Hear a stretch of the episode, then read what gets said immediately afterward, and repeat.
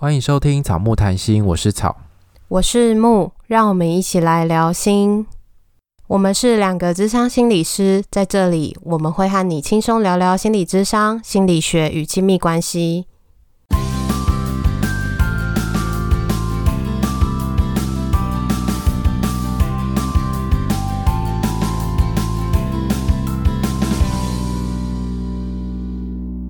今天是第几集啊？我看一下。十七，还是十八？才十七哦。好，怎么还在十七？对啊，同学才在十七的感觉。我们我们每次在录恋爱信箱都有这种感觉，就是会觉得很对不起他们，因为那隔很久，因为这些信都还没进入到今年，这都还是二零二零年的信。就是其实大家听到的时候，也可能已经超过半年了。所以像这个是去年十二月的信，然后现在已经大概七个月，所以可能情况会有一些不一样，或者是中间可能也会有很多变化，但就没关系，我们就当一个故事来做分享。应该不会有人就是等我们的节目，然后去去解决他的困扰吧？应该不会有这个期待吧？因为。远水救不了近火，如果真的有这个困扰，应该就是要去找其他的管道来帮忙你。对，对啊，如果你很急，你可以先去做心理咨商了。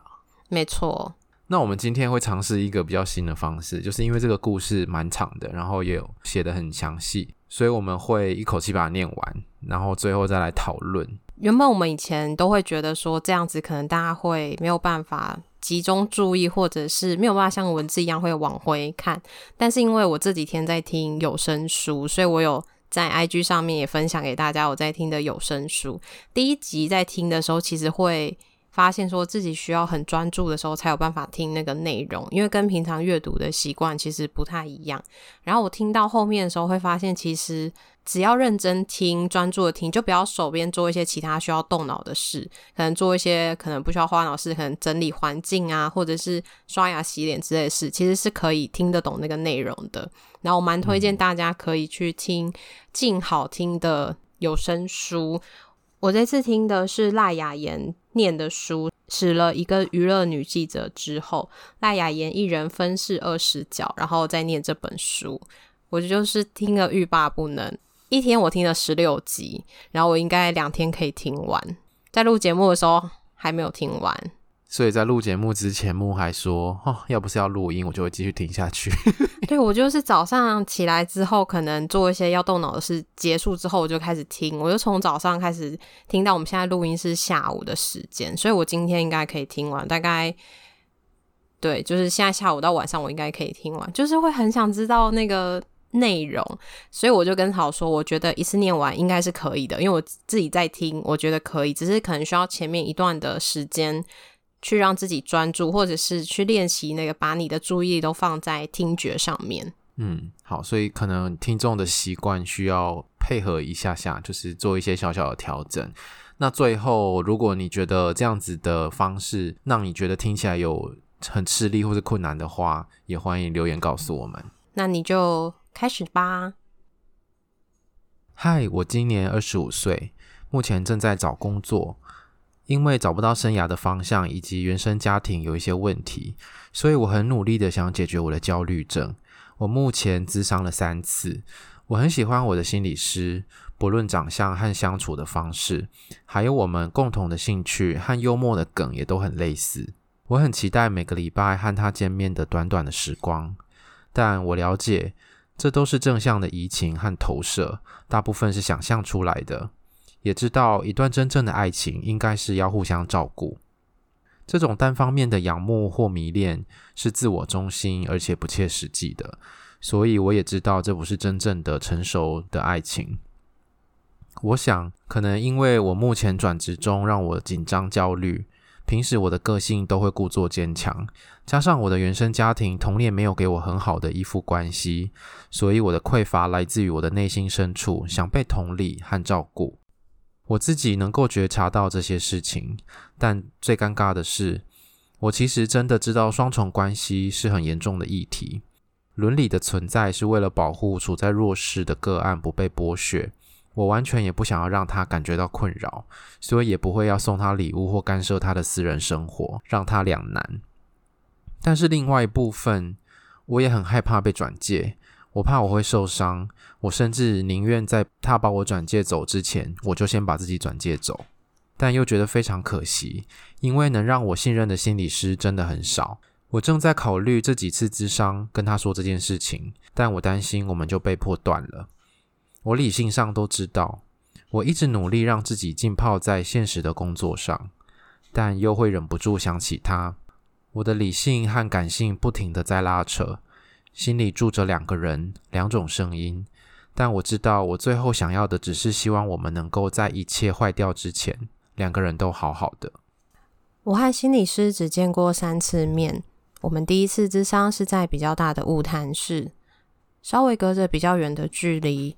当时我笑着说了我的一些故事，没有比较特别的感觉。但我发现他是很聪明的人，因为他会很适当的使用幽默，为了拉近和我的距离，而不是打岔。他的觉察十分细心，包含我的表情、肢体动作、我说话的方式。当然啊，我也知道这是他的专业。最重要的是。他的长相真的是我的天才，超级政治不正确，眼睛笑起来会变得眯眯眼，有点邻家姐姐的阳光爽朗感，讲话不会特别的做作，也不会强压价值观。我遇过有一些年长的心理师会有价值观强压在个案身上的感觉，那是我比较不能接受的。总之，和他的相处我觉得很舒适，当下也决定继续合作。第二次的咨商，我们改到一间很小的咨商室，小到只塞得下我和他，还有中间的一张桌子。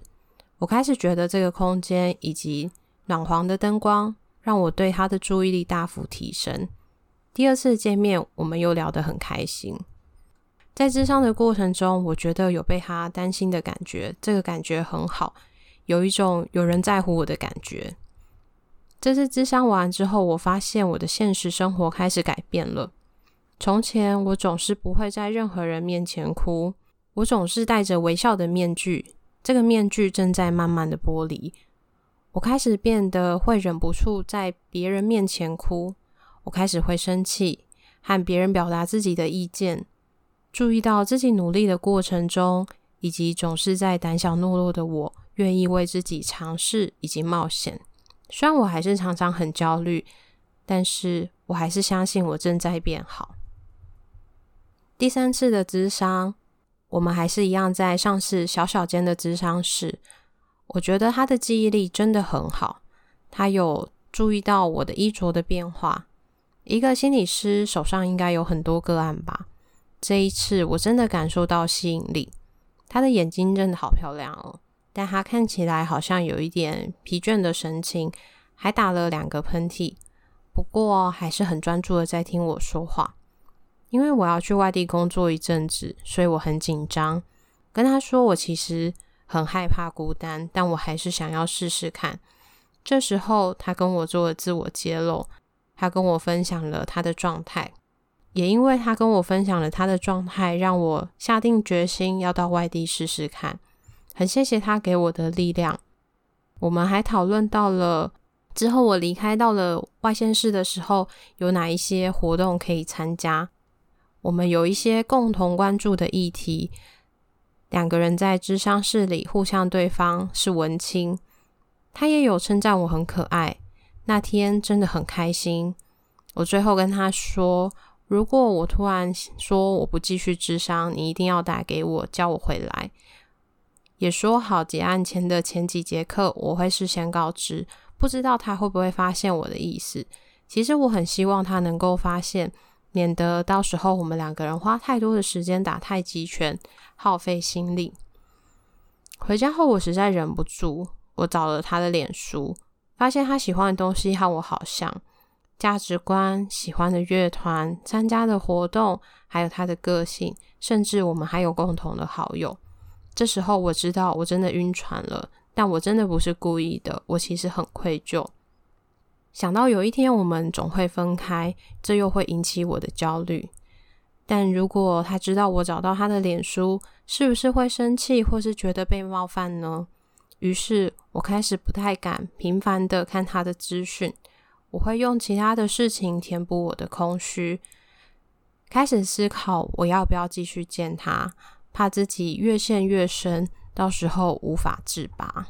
我很享受和他在一起的感觉，但我怕自己越来越焦虑，要想的事情越来越多。我不知道跟他说了我的感觉后，他会不会把我转介走，或是督导会不会把我们的关系中断。但如果假设我们的关系真的严重影响到我们讨论其他议题，那似乎也不得不先处理。两难呐，说与不说，我觉得身为一个个案，我已经很尽力了，把他的形象升华成面对生活困境的动力，把他想成是一个姐姐，是一个偶像。努力的把所有恋爱的冲动控制住。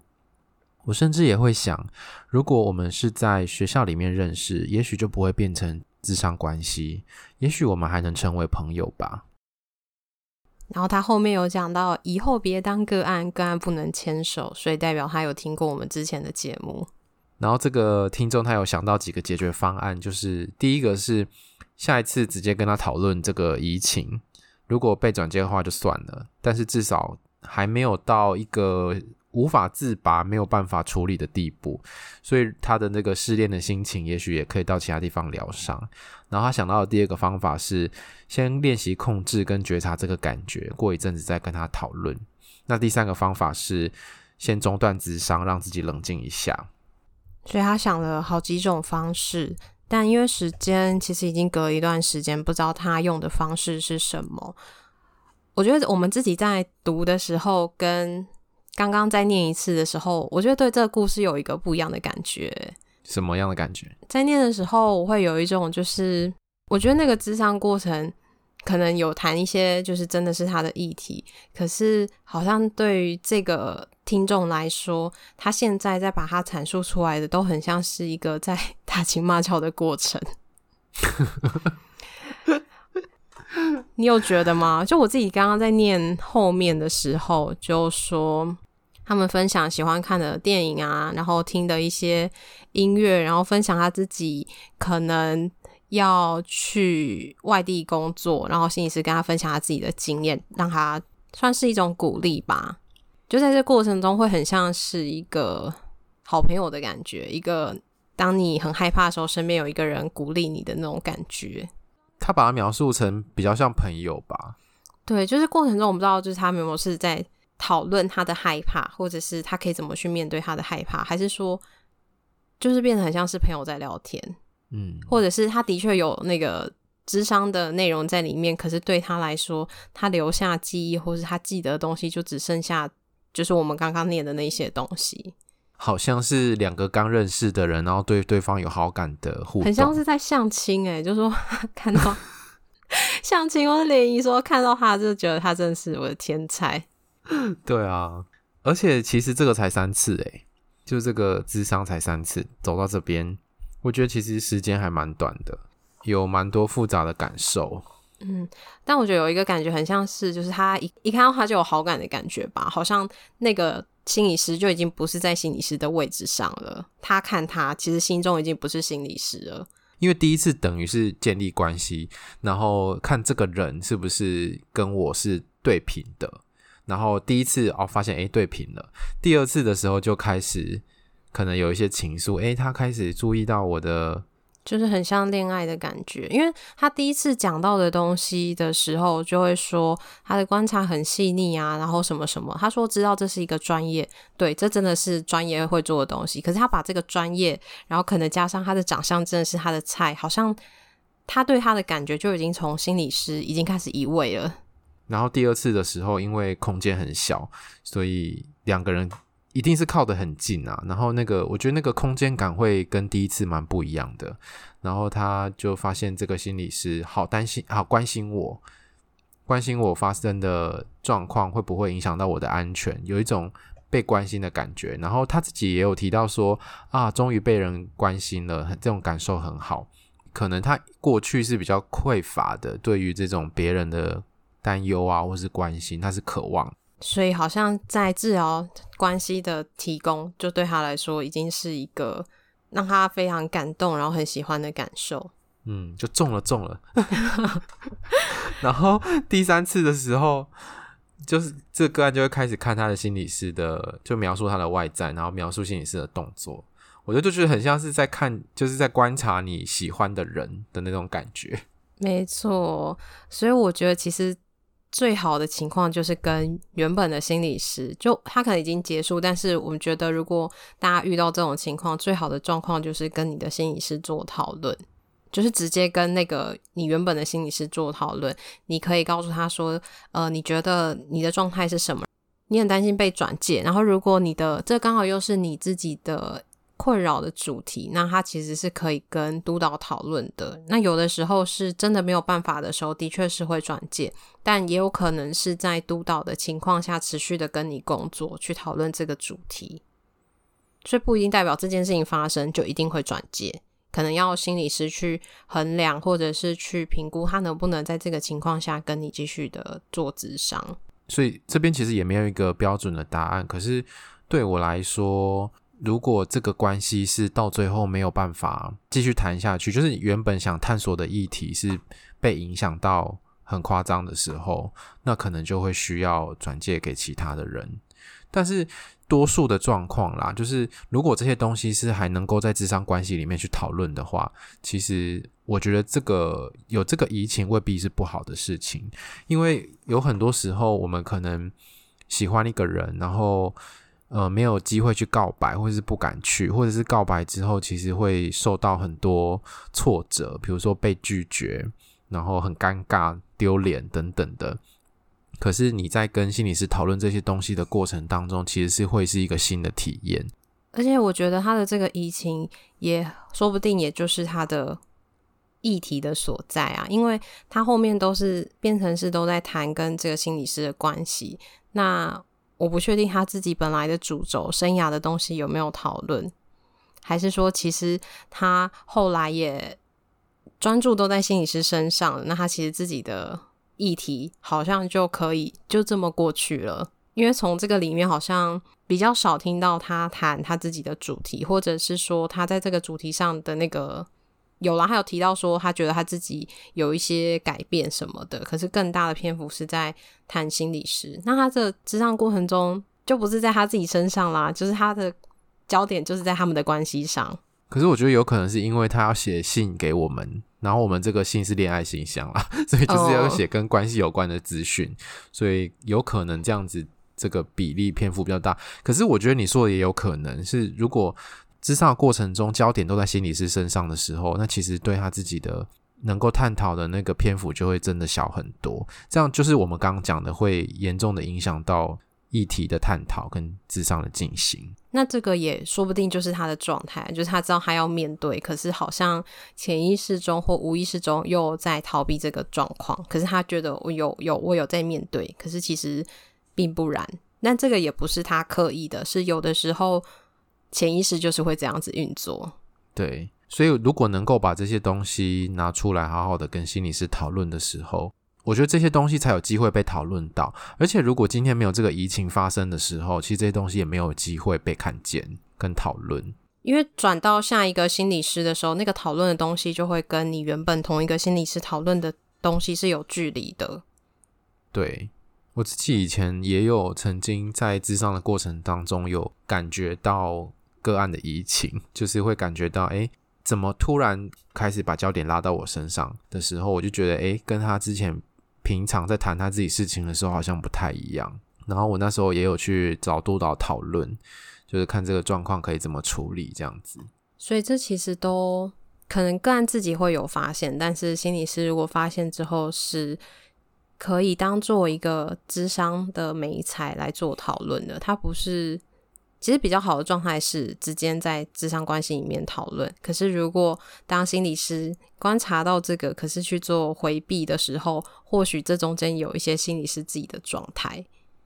对，所以我跟督导讨论之后，还是当然还是决定要把这件事摊开来谈啊。就是我们还是要主动的提出这件事情来谈，要不然后面智商关系可能就会变得怪怪的。就是他每次来都是一直在关心你，或者是好像。就变成 你跟他是朋友关系，不是你是就是智商的话，应该是在那个时间里面，主轴都是在听众或是个案的身上。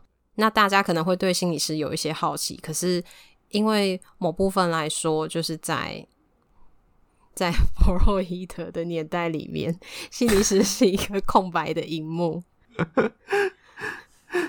对对，空白一幕是指说，就是我们是一个一片空白，然后可能每个个案跟我们的互动都会投射不一样的东西在上面。那个案对我们的投射，有可能都是他自己在生活里面会遇到的状态，所以可能就是有些个案可能会觉得，哦，呃，我们很亲切啊，很像一个好朋友，或者是有些个案可能觉得，哦，我们很像是妈妈的角色，很照顾他。那这些可能都会是他在他的智商的主题里面会去面对的东西。所以有这个移情啊，其实我觉得对于这个智商来讲是蛮珍贵的素材，因为那个移情是在当下就已经马上在发生了，而且它会很丰富，会有很多的讯息，就是跟你可能两年前谈过的那一场恋爱再拿出来谈的时候，那个会差蛮多的。所以其实这些东西就是可以讨论到更细节的的部分，我觉得可以探讨的更深。然后另一方面，我觉得。有时候这个移情还蛮常发生的，因为像是他这个听众前面提到的，以前都没有被关心，然后现在被关心了，然后以前没有好好的跟父母有一个好的依附的关系，可是你现在体验到一个比较让你觉得更安心、更放心的依附关系的时候，其实我们很很容易会对对方产生好感，这个好感常常也会跟爱情可能是混在一起的。但是说不定不是爱情，但有可能因为他的长相就是他的菜，所以他就是觉得这很像爱情。如果他的长相不是你的菜，或许你就不会有这个感觉。所以总归一句就是他太正了。我觉得，我觉得这个爱情的感觉是很真实的啦，就是你爱上这个人，这个感觉是很真实的。但是因为智商的关系，跟你平常在外面朋友从朋友认识，或者是你相亲认识。的这些关系是不一样的，对对对，所以就是这个过程当中，当然有更多可以探讨的东西。所以我们想要讲的是，其实不一定你这些东西讲出来之后，你的关系就一定会断掉。其实这有可能有很多的可能性。但是如果你可以把这些东西拿出来讨论，也许一开始会有点尴尬，但是拿出来讨论，我相信也是对你处理自己的议题是会有帮助的。然后他最后想要说的是。他如果送卡片，然后还有弹吉他、唱歌给那个实习心理师的话，他会不会被吓到？可是他真的很想要表达他的感谢。然后他那时候说，希望我们不要突然爆料，他怕他的那个心理师有在听。我们有把他的故事稍微修饰一下，他不是原原版，我们念出来也不是原版的故事。对，好，所以如果你的个案要送你卡片，还有唱唱歌给你听，你可以接受吗？呃，卡片我都会收，可是弹吉他唱一首歌，我觉得好像会有点尴尬。我觉得弹吉他唱歌有点太多了，就是很像是在追求的行为，不是？除非你是，就是可能好唱给所有的人听，就是你在那边表演，或是有一个有一个适合的时机，例如什么社团成发还是什么的一个比较合适的时机。可是如果你在这场事里面，然后就说我要。表演给你听，然后怎么样怎么样的话，我会觉得那有点突兀，有点奇怪，而且我觉得大家心理是应该会被吓到。对，但是我在想说，这个弹吉他唱歌背后的意义是什么？如果如果你想，你真的想对心理师这么做的话，我建议也可以先问问心理师，你觉得这样的方法，你觉得如何？这样子。嗯，但是其实写卡片就已经是表达感谢啦，为什么还要再唱歌？不知道，我都觉得唱歌就是有一种在传情的感觉，自弹自唱某某个时候就是很像在传达一个很重要的心意，然后好像也是要你要呈现一个塑造一个你的形象，就是大家对于弹吉他唱歌的人可能会有一个比较帅或是很有魅力的形象，然后好像有一种就想要呈现在他面前的感觉。因为感谢的话，卡片上就已经可以写得很清楚啦，为什么还要再唱歌？对啊，而且我在想说，会不会因为他就说他们喜欢听的音乐还蛮有共通性的嘛？所以如果这首歌他是挑的对，就是双方都是喜欢的歌，就是对他们来讲会有别具意义。就是这个是我们共同喜欢的，然后我今天想要把这首歌送给你。嗯，真的好多。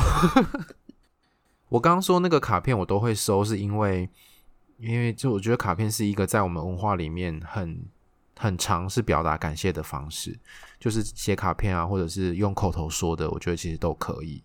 那如果是要表达感谢的话，是不是有其他的方式？一定要唱唱歌吗？一定要弹吉他吗？还是写卡片就够了？还是你觉得写卡片不够，你还要其他的？那我觉得这些东西还是可以再回到关系里面跟心理师讨论的。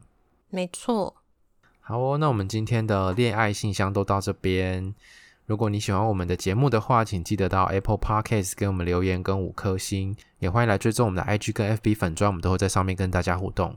我们的 IG 开启了抖内的方式，大家可以点选个人档案，找到抖内的连接。欢迎大家施肥让草木茁壮，然后记得要看现实动态哦。拜拜，拜拜。